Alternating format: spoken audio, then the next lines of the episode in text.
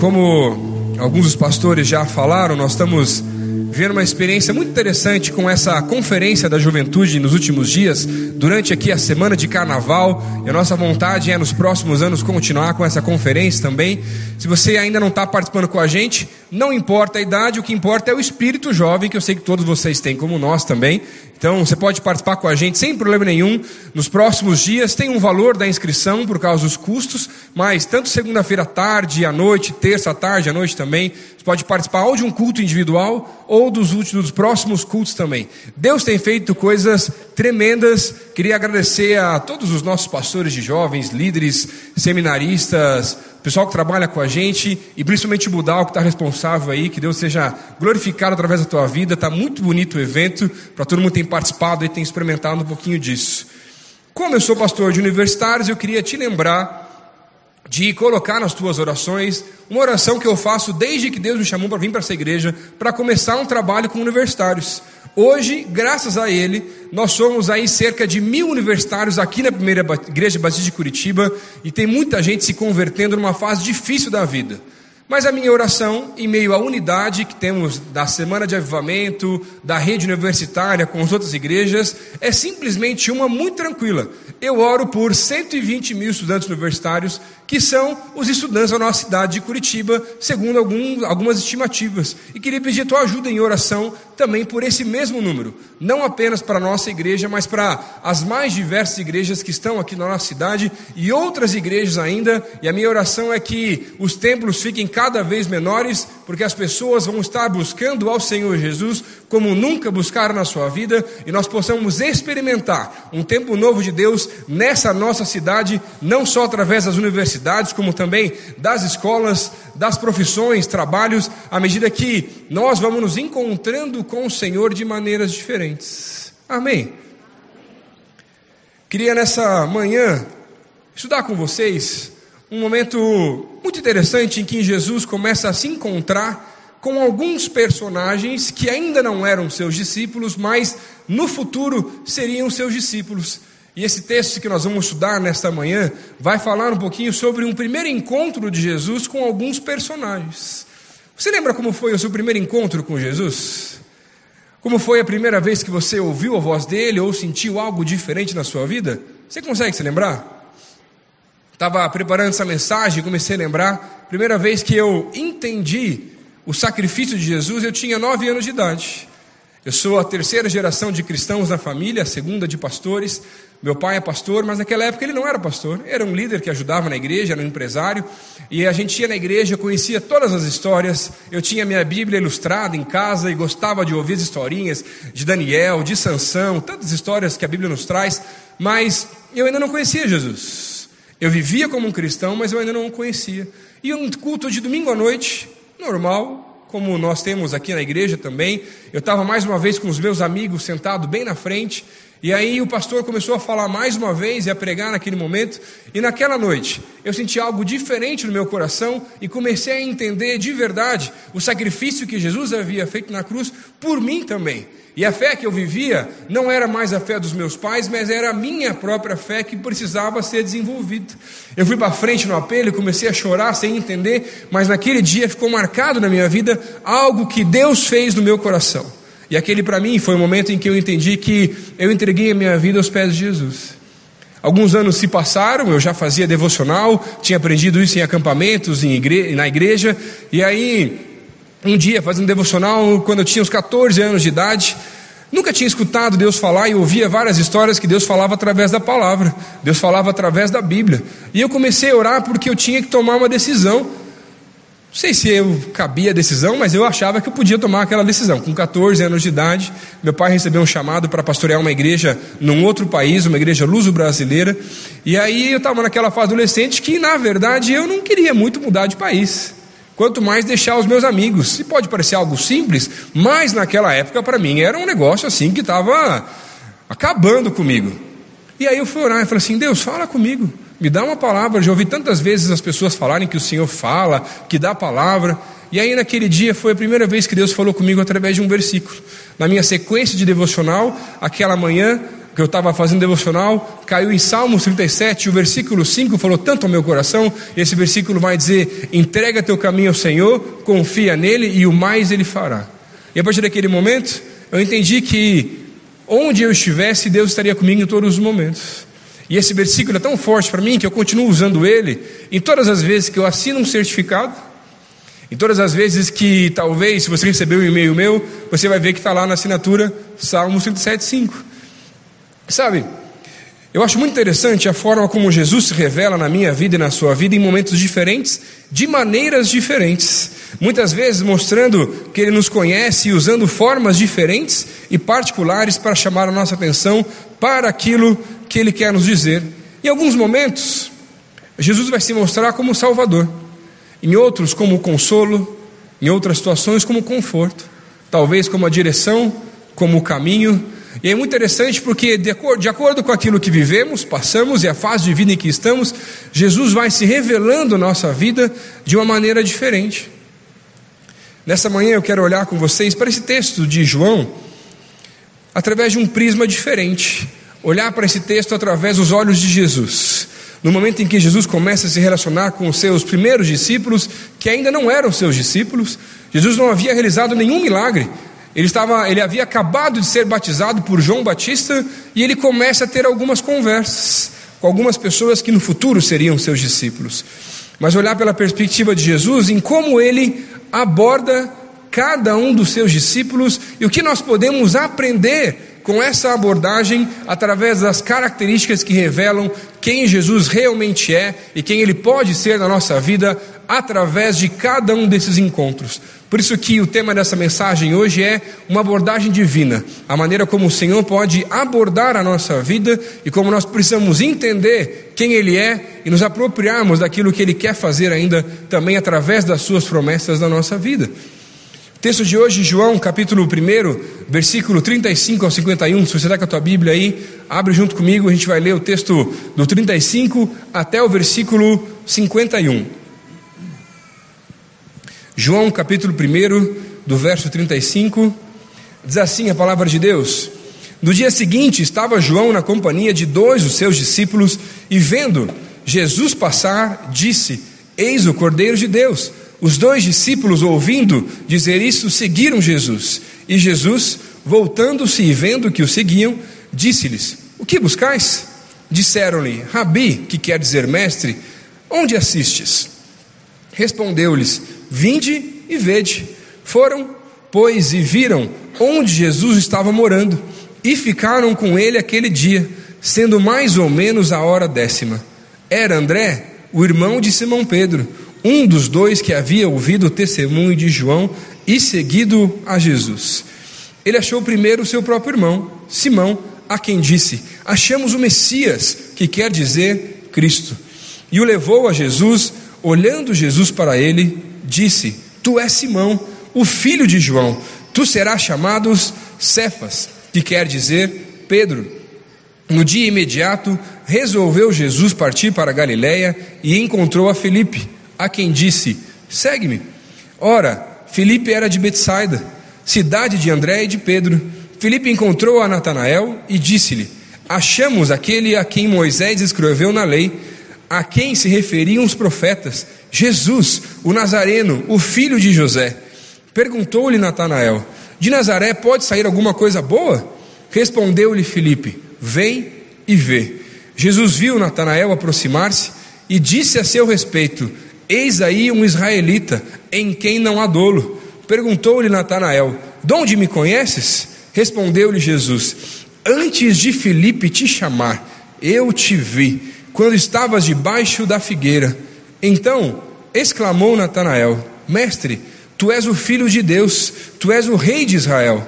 Ao que Jesus lhe respondeu: Porque te disse que eu te vi debaixo da figueira, crês? Pois maiores coisas do que estas verás. E acrescentou: Em verdade, em verdade vos digo que vereis o céu aberto e anjos de Deus subindo e descendo sobre o filho do homem.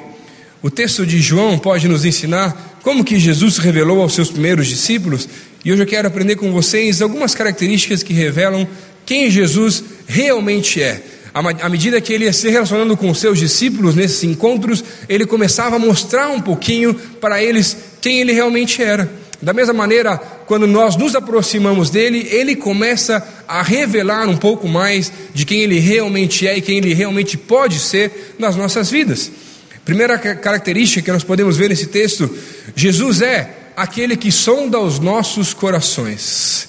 No versículo 37, o versículo 38 desse texto, nós podemos ver dois personagens, André e o segundo, o texto não descreve o nome, mas acredita-se que era João, o próprio autor desse evangelho. Então, nesse caso, André e João, após testemunharem, afinal de contas, eles eram discípulos anteriores e seguidores de João Batista, e após presenciarem o batismo de Jesus e algo sobrenatural que havia acontecido naquele momento, eles entendem de João e João passa agora a importância do ministério não mais dele, mas de Jesus. Jesus era o alvo, Jesus era o filho de Deus, Jesus era o rei dos reis e senhor dos senhores, ao ponto que André e João começam a seguir a Jesus logo após aquele acontecimento. Mas eles estão lá seguindo Jesus, Jesus já sabia. Olha para trás e faz uma pergunta muito simples: O que vocês buscam me seguindo? Quais são os seus interesses para comigo? Há muitos anos atrás, quando eu estava ainda saindo da adolescência, eu comecei a conhecer uma menina, e a gente começou a conversar, se aproximar, orar junto, tentar entender se a gente namoraria ou não e tudo mais. E aí chegou aquele dia, super constrangedor na vida de qualquer pessoa, em que eu pensei, não, vou levá-la para conhecer a minha família. Tranquilo, né? Graças a Deus, naquele dia os meus irmãos não estavam juntos. Já facilitou um pouco mais o processo. Naquela manhã, na verdade, estava só meu pai, então era eu, meu pai e a tadinha dela, que sofreu um pouquinho, mas eu, antes de buscar ela para levar ela em casa tomar café, falei assim: pai, por favor, se comporte. Meu pai gosta de fazer piada e tirar sarro, então é um negócio meio complicado. Aí eu falei assim, pai, se comporta, trata bem, né? Tinha que ensinar meu pai, não tinha jeito lá, porque ele já queria fazer umas perguntas meio complicadas. Aí chegamos lá, tomando café, ela morrendo de vergonha, e meu pai tentando perguntar algumas coisas, conversar, conhecer um pouco mais dela. O que você faz da vida? Essas perguntas normais que você faz na primeira vez, né? Que vai alguém lá conhecer seu filho ou sua filha. E aí, eu de repente fiquei com vontade de ir no banheiro e fui no banheiro por dois minutos. Só dois minutos, gente. Em dois minutos, quando eu voltei, ela estava com a cara vermelha, quase chorando, parecia uma estátua, não sabia o que falar assim. E meu pai assim, eu falei assim, pai, o que, que você fez, pai? Ele falou assim: nada, não fiz nada, só fiz uma pergunta para ela. Falei, mas o que, que você perguntou? Ah, eu só perguntei para ela quais eram os interesses dela com você. Só isso. E sabe, às vezes eu vejo que quando a gente começa a seguir a Jesus e nos aproximarmos dele, da mesma maneira como Deus, o Pai, que vai perguntar para mim e para você quais são os seus reais interesses ao seguir a Jesus. Jesus é aquele que sonda os nossos corações e ele sabe dos interesses. Ele sabe por que, que você está buscando. Se você está buscando só porque quer algo em troca, ou se você está buscando de verdade porque você quer se aproximar dele de uma maneira diferente. A resposta desses dois discípulos também foi diferente. Afinal de contas, quando eles respondem, eles dizem: depois dessa pergunta tão complicada, assim, mestre, e na resposta eles já reconhecem Jesus, já reconhecem, eles dizem simplesmente: Mestre, onde você mora? Aonde você está? Nós queremos nos aproximar, nós queremos estar perto do Senhor, seja onde você estiver. Nosso interesse não é monetário, nosso interesse não é financeiro, nosso interesse não é simplesmente por receber algo em troca. Nossa vontade o nosso interesse é deixar a nossa vida anterior para viver agora ao lado do Senhor. Mas, além de Deus sondar os nossos corações com relação aos interesses, Jesus também sonda os nossos corações, assim como sonda dos seus discípulos nessa conversa, com relação a algo muito importante que são os tesouros que estão dentro dos nossos corações. Não sei se você lembra da história do jovem rico no Evangelho de Lucas, quando Lucas começa a descrever aquela história, ele vai dizer que um jovem rico se encontra com Jesus e fala assim: Jesus, o que, eu posso fazer para herdar a vida eterna? E Jesus responde para ele: Ó, oh, você tem que cumprir os mandamentos. Mas ele assim: Jesus, mas eu cumpro todos os mandamentos. E responde, Jesus responde para ele: Então agora, vai, vende tudo que tens, as suas propriedades, entrega aos pobres e depois vem e me segue. Jesus não é contra as riquezas, mas Jesus é contra os tesouros da nossa vida serem maiores do que ele de verdade. Porque aonde está o seu tesouro, ali também estará o seu coração. E na vida daquele jovem rico, o que Jesus já havia percebido é que as riquezas, as propriedades, eram o tesouro que ele tinha, que era muito maior do que seguir a Jesus ou andar com ele. André e João haviam visto o testemunho de João Batista quanto a Jesus, começaram a seguir a Jesus, a intenção do coração deles, ao passarem aquele dia todo com o Senhor, era muito simples, a de estar cada vez mais perto do Mestre e conhecer um pouco mais do seu coração. E sabe, deixa eu te adiantar, se os tesouros do teu coração hoje talvez sejam maiores do que o único tesouro que deveria haver dentro do seu coração, que é o Senhor, porque é lá onde o teu coração está, e talvez a tua algum motivo de oração ou algo que você busca, ele é maior do que o Senhor na tua vida, você não vai ter a resposta. Porque ele tem que ser o único tesouro. As outras coisas são importantes, lógico que são, mas nenhuma delas é tão importante quanto o Senhor na nossa vida. Muito maior do que um milagre ou uma oração respondida, muito maior do que tudo isso é a presença do Filho de Deus ao nosso redor na nossa vida. A segunda característica que a gente pode ver nesse texto através da vida de Pedro. Jesus é aquele que revela o seu potencial. O versículo 42 vai dizer: E o levou a Jesus, olhando Jesus para ele, disse: Tu és Simão, o filho de João, tu serás chamado Cefas, que quer dizer Pedro. André estava perto de Jesus e o seguindo, e já havia entendido que ele era o Messias, mas isso tinha sido tão forte para ele que ele vai na direção do seu irmão, ele vai na direção de Pedro e começa a falar para Pedro que ele finalmente havia encontrado o Messias e começa a compartilhar um pouquinho daquilo que ele já havia experimentado, por menor que tivesse sido.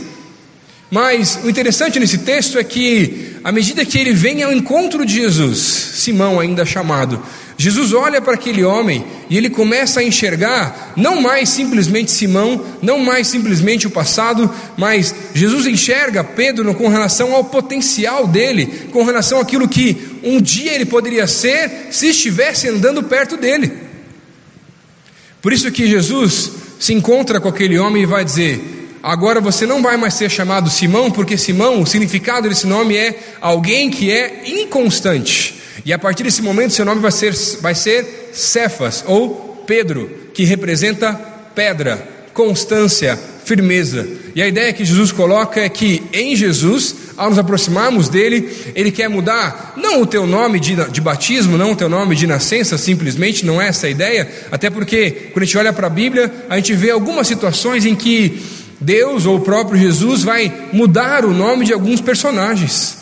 Mas mais importante do que a mudança de nome é a importância da mudança do significado que o teu nome, que a tua vida traz de bagagem. Entre os personagens que tiveram seus nomes mudados, a gente pode olhar para a vida de Abraão, ainda chamado Abraão, e o significado do nome desse homem era grande pai. Mas ele era um homem avançado de idade, tinha uma promessa de Deus de que um dia ele seria o pai de multidões, e teria, teria filhos, mas ele estava com idade avançada e a sua esposa também estava com idade avançada. Agora pensa, toda vez que alguém chamava Abrão pelo nome, era a mesma coisa que dissesse: E aí, grande pai, tudo bem? E machucava. Era difícil de lidar porque ele não tinha filhos ainda. Ele tinha uma promessa, mas a promessa ainda não havia se cumprido. E depois, quando o Senhor manda o nome dele para Abraão, que vai mostrar pai de multidões, as coisas são diferentes. Mas naquela fase de vida, ainda era muito difícil de lidar. Mas Deus já enxergava o potencial na vida daquele homem. E talvez você ah, sofra algumas vezes, não talvez com o nome, mas com algumas coisas do passado, com algumas coisas que aconteceram na tua vida antigamente. Talvez porque algumas situações aconteceram, surgiram até apelidos e de repente as pessoas te chamam por alguns apelidos, que toda vez que chamam por alguns apelidos te fazem lembrar de algo difícil, ruim, complicado ou que ainda não aconteceu na tua vida. É a mesma coisa que se a gente fosse pensar num jovem que tivesse um sonho de casar, numa jovem, e o nome dessa pessoa representasse ou significasse solteiro, solteira. E toda vez que alguém te chamasse pelo nome, falasse: E aí, solteiro, tudo bem? E aí, solteiro, tudo bem? E aquilo vai machucando cada vez mais a nossa vida. Mas sabe, quando Jesus olha para cada um de nós, o que ele começa a mostrar é que ele não nos enxerga a partir do nosso passado, não nos enxerga a partir do estereótipo daquilo que as pessoas olham para nós ou de coisas que ainda não aconteceram. Ele começa a nos enxergar através do potencial daquilo que um dia nele eu e você podemos ser. Em uma conferência aqui na igreja, um tempo atrás, eu achei muito interessante a forma que um dos pastores veio descrever um pouquinho um texto de Apocalipse que fala sobre a descrição de Jesus, da visão de Jesus em Apocalipse, e lá nesse texto diz que os olhos do Senhor são como fogo, como labaredas. E na interpretação desse homem, no entendimento dele, ele dizia que os olhos do Senhor são como fogo, porque ele olha para os seus filhos e os vê ardendo em chamas a partir do potencial máximo que um dia cada um de nós pode se enxergar. Deus hoje está olhando para a tua vida com os olhos da fé, para aquilo que um dia, junto com Ele, você pode se tornar.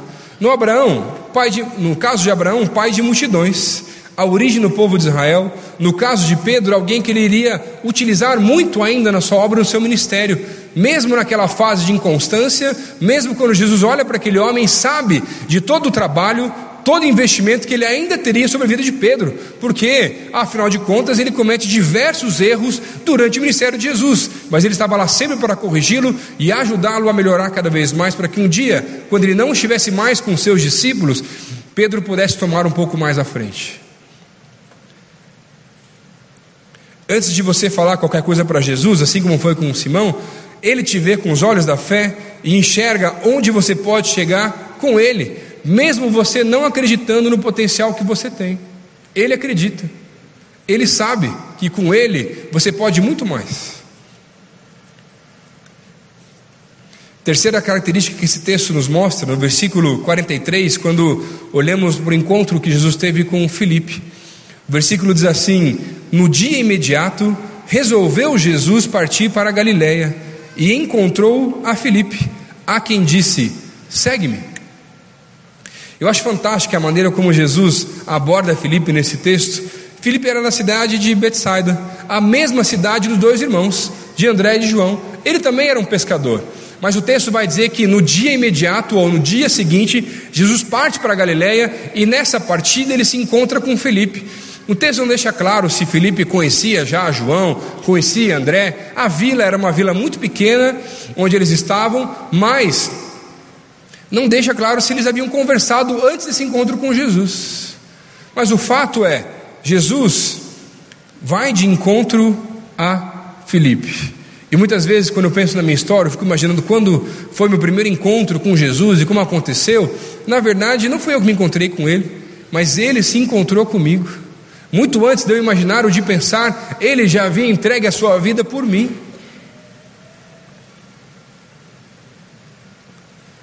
E sabe, Jesus ele é suficiente na nossa vida.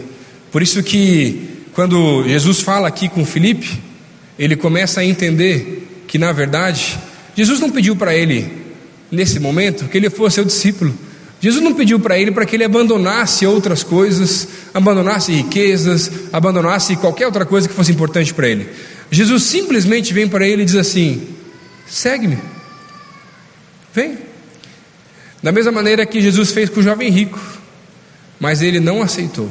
E tantas outras histórias que os evangelhos nos trazem de pessoas que vieram em busca de Jesus, na tentativa de segui-lo, mas não o seguiram. O que Filipe entendeu naquele momento é que o seguir a Jesus e atender aquele chamado, nada mais faria falta. E Jesus, a partir daquele momento, seria suficiente na vida dele. Há uns dois anos atrás, em um dos eventos da Semana de Avivamento, em um dos cultos, a gente estava numa sexta-feira, era o penúltimo culto, estava uma benção, estava muito legal aquela semana, a unidade dos pastores aqui na cidade, das igrejas. E aí Durante o culto, um amigo meu aqui da igreja, um coordenador de, um coordenador de células aqui da nossa igreja, estava participando do culto. Ele trabalha com sistema de informação e aplicativos, então ele tinha no carro dele um computador bom, dois celulares bons e um tablet que ele usava tudo para trabalhar. Tinha saído do trabalho e deixou o carro no estacionamento da igreja, daquela igreja que nós estávamos naquela noite, mas num lugar um pouquinho mais afastado. Não tinha segurança no estacionamento, ele era aberto, mas era da igreja. E durante o culto, infelizmente, alguém abriu o carro dele, levou o step e levou a mochila com todos os equipamentos. E aí ele veio me contar naquela noite, ele estava muito triste, porque ele não estava com os recursos para comprar de volta todos aqueles equipamentos caros que ele tinha, ah, que, ele, que ele usava para trabalhar. E eu fiquei tão incomodado, tão incomodado, eu fui para casa e sábado de manhã eu comecei a orar.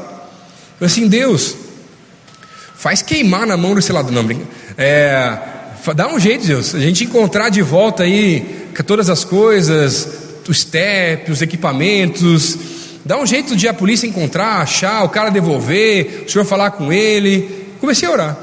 E aí eu comecei a orar e começou um sentimento no meu coração um pouquinho diferente. Eu falei assim: Deus, já sei. Então eu vou fazer, com muitas coisas que a gente faz na vida, fazer um grupo do WhatsApp.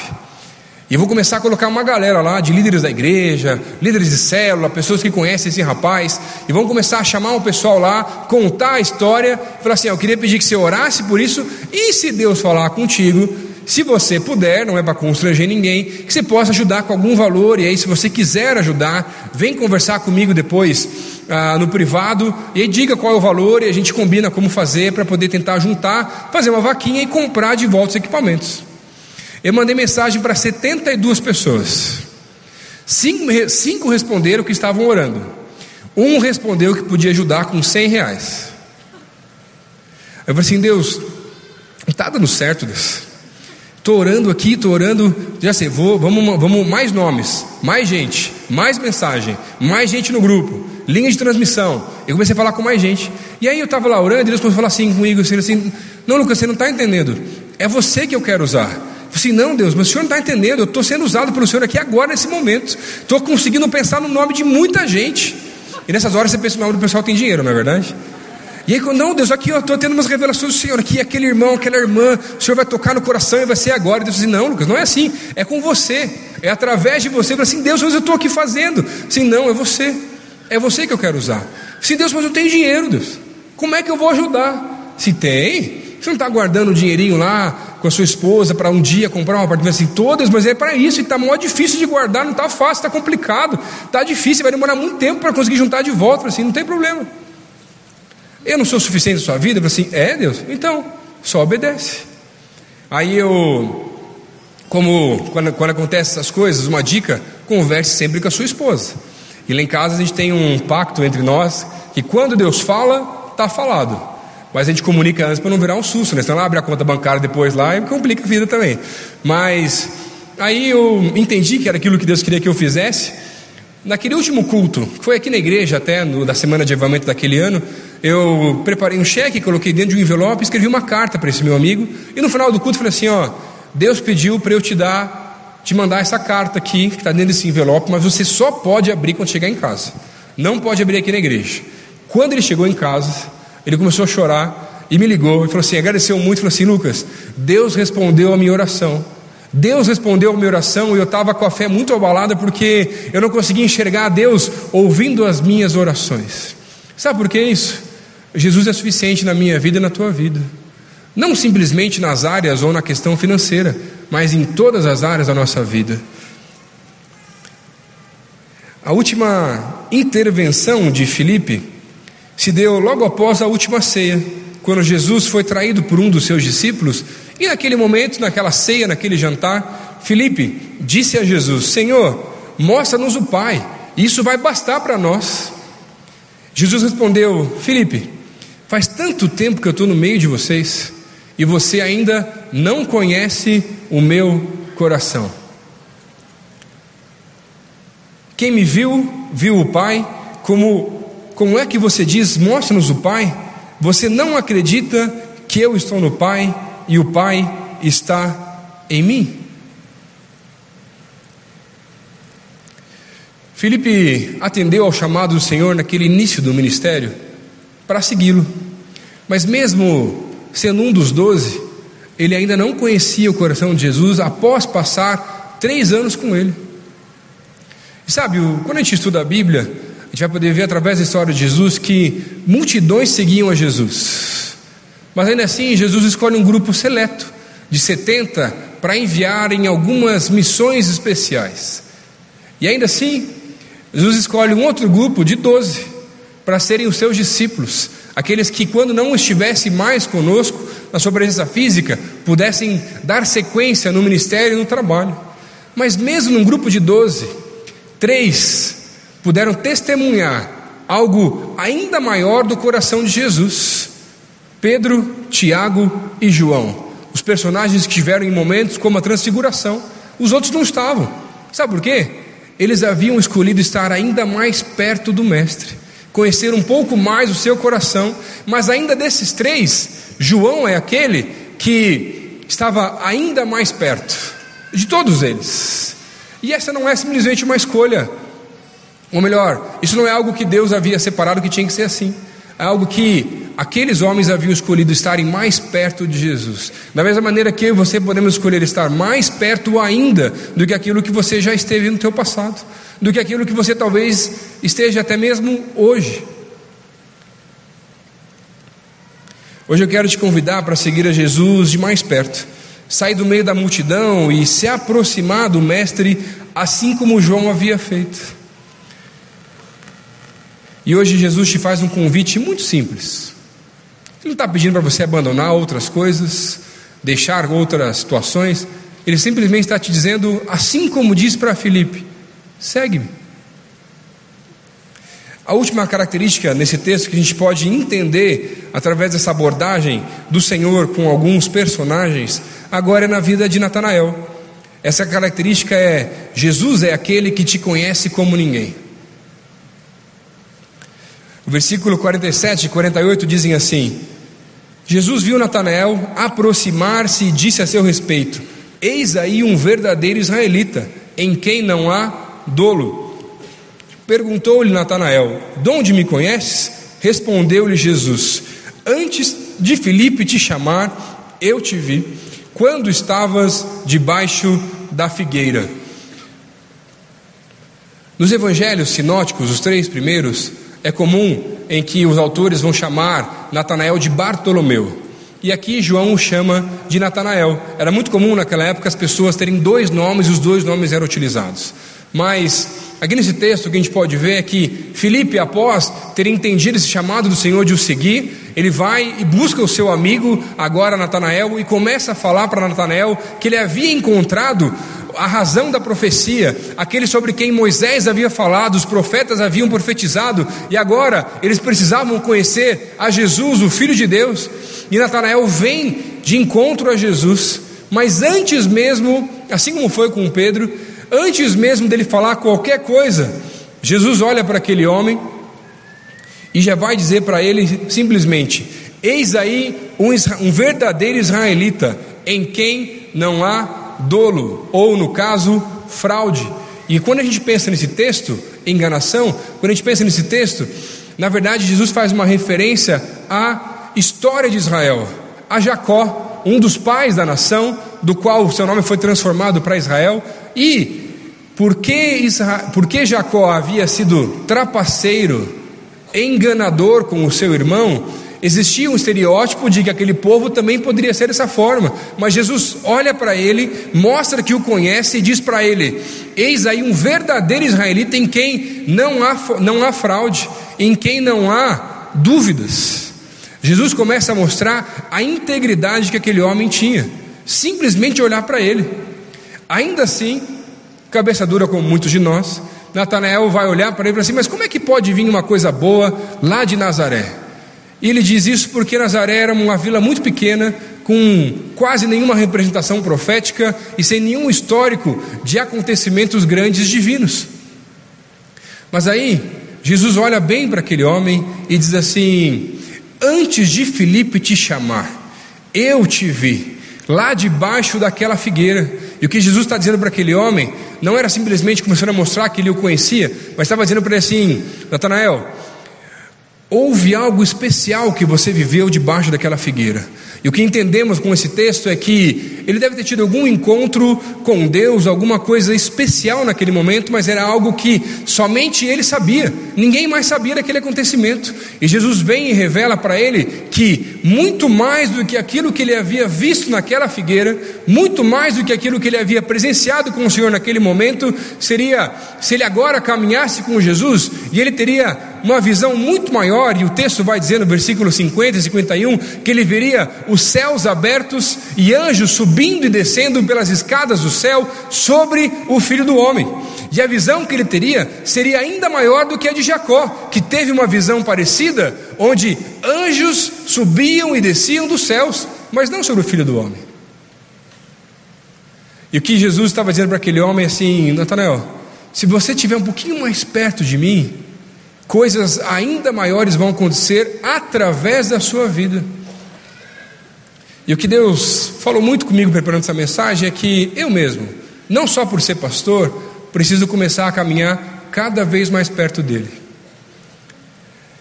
Esse último mês de janeiro foi o último mês que eu estive trabalhando também, onde a igreja teve me permitindo com a Palavra da Vida, que é um ministério de acampamentos fantástico.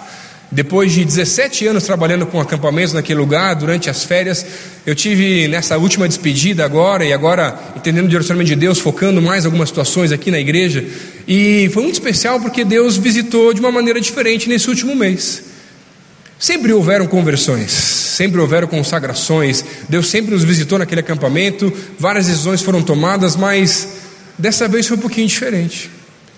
Eu estava pregando mais uma vez na semana de crianças, para crianças de 6 a 12 anos. Eu não sei se já falou para criança alguma vez, para um grupo maior do que 200 crianças, e não é fácil conseguir prender a atenção das crianças. E naquela noite, Deus pediu para eu falar naquele culto da fogueira a mensagem que eu preguei um tempo atrás aqui na igreja, sobre os memoriais de fé, algumas pedrinhas que podem nos ajudar a levantar memoriais das nossas vidas. Com uma linguagem um pouquinho mais infantil, com ilustrações que elas pudessem entender um pouco melhor. Mas sabe, eu já preguei diversas vezes para criança, e quando você faz um apelo, é muito comum que as crianças estão meio empolgadas, né, seja qual for, e vem todo mundo para frente.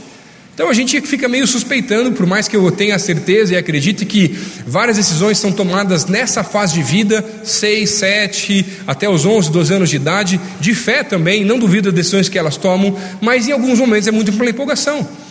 Mas sabe, eu estava orando e naquele dia por mais que Deus tenha feito coisas especiais na minha vida e através da minha vida, Deus visitou aquela capela de um jeito diferente.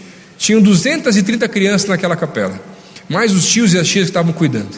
Eu preguei uma mensagem e Deus visitou. A presença do Espírito era real naquele lugar. E as crianças não vieram para frente porque tinha alguma coisa para pegar. As crianças vieram para frente aos prantos soluçando de chorar, como eu, que já preguei para criança muitas vezes, nunca tinha visto uma comoção em massa tão grande acontecer. E tinha criança que ficou meia hora chorando e não conseguia parar, porque elas haviam entendido o sacrifício de Jesus pela vida delas. E estavam lá entregando a vida a Jesus, assumindo compromissos de vida. E entre as histórias que foram sendo contadas, eu estava ali orando com várias crianças, e algumas crianças começaram a conversar comigo. E uma das crianças veio falar assim: tio, ela tinha uns 11 anos de idade, até aqui da igreja. Ela tava, tinha brigado muito feio com seu pai no Natal ainda. Ela sentiu, eu vim para cá e agora eu entendi que eu preciso honrar meu pai, eu preciso pedir perdão para ele pelas coisas que eu falei que eu não devia ter falado para ele. Outra menina de 8 anos de idade olhou para mim e falou assim: tio, e para um outro equipante que estava junto comigo, falou assim: tio, finalmente eu entendi que Jesus é aquele que levou toda a minha culpa lá na cruz.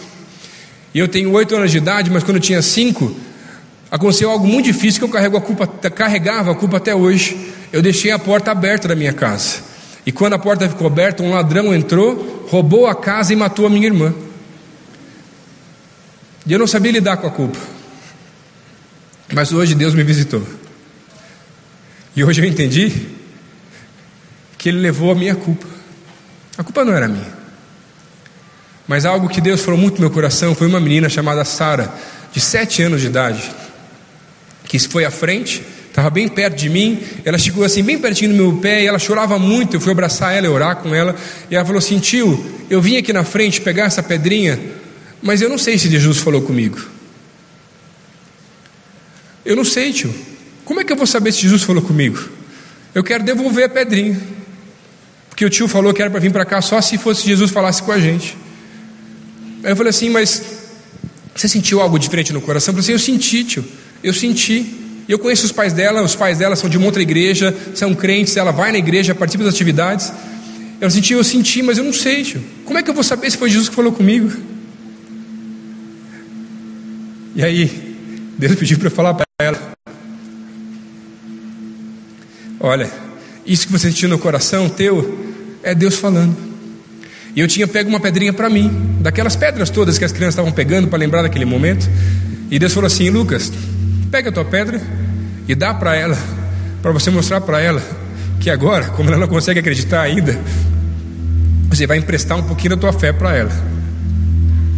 E essa pedrinha vai servir para lembrar todas as vezes que Jesus falou com ela lá no acampamento também. E sabe, no final daquele acampamento, no último dia, dois dias depois daquele culto, com os pais junto, ela chegou, sentiu, ela veio me abraçar e tirou do bolso duas pedrinhas. E ela falou: Agora eu sei que Jesus falou comigo, tio. Sabe, eu vim para cá hoje para falar algo que Deus falou comigo preparando essa mensagem. Que eu preciso andar mais perto dele. E para viver coisas grandes com ele, eu preciso estar cada vez mais perto. Assim como Natanael. E conhecer a Jesus de verdade, não só de andar com ele, não só de o seguir como foi com Felipe, mas para entender e conhecer o coração do nosso Senhor. E nessa manhã queria te fazer um convite. Não para abandonar coisas, não para repensar a vida, é muito simples. Assim como Jesus disse para Filipe: segue-me. Eu quero te convidar nessa noite, se Deus falou contigo nesse, nessa manhã, desculpe, se Deus falou contigo nesse lugar, através dessa mensagem, para ficar de pé no teu lugar assim, Jesus, eu sei que eu preciso e eu posso estar ainda mais perto do Senhor. E eu queria te desafiar a fazer um compromisso com Ele, não comigo. E se Deus falou contigo, fica de pé no teu lugar fala assim: Jesus, eu quero caminhar mais perto. Eu, comecei, eu quero começar a viver coisas novas que eu ainda não vivi. Por mais que eu tenha vivido muitas coisas com o Senhor, eu sei que eu posso ver coisas novas contigo e coisas ainda maiores. Eu sei que o Senhor fala com criança pequena. Fala comigo, me ajuda a me aproximar mais de Ti a conhecer mais o teu coração de verdade, assim como foi com João, que eu possa escolher andar ainda mais perto, e quando eu chegar mais perto, um pouquinho mais, e cada vez mais e mais perto do Senhor, e à medida que nós nos aproximamos dele, começarmos a conhecer segredos do Senhor, e começar a conhecer coisas que nós mesmos ainda não conhecemos da Sua pessoa. Mas eu sei que Deus falou com mais gente aqui também hoje, com algo diferente. Você ouviu essas histórias? Eu ouvi hoje uma mensagem que fala do primeiro encontro, no momento em que Jesus se encontra pela primeira vez com algumas pessoas, com cinco personagens que no futuro seriam até escolhidos como seus discípulos e teriam o privilégio de andar com ele durante três anos. Eu sei que Jesus hoje tem, está aqui e ele preparou tudo isso para o primeiro encontro. E ele hoje veio aqui te encontrar. E ele quer mostrar o potencial que você tem, o coração que ele está sondando agora nesse momento, e te mostrar que ele é suficiente, que ele te conhece e quer te fazer viver coisas ainda maiores na tua vida.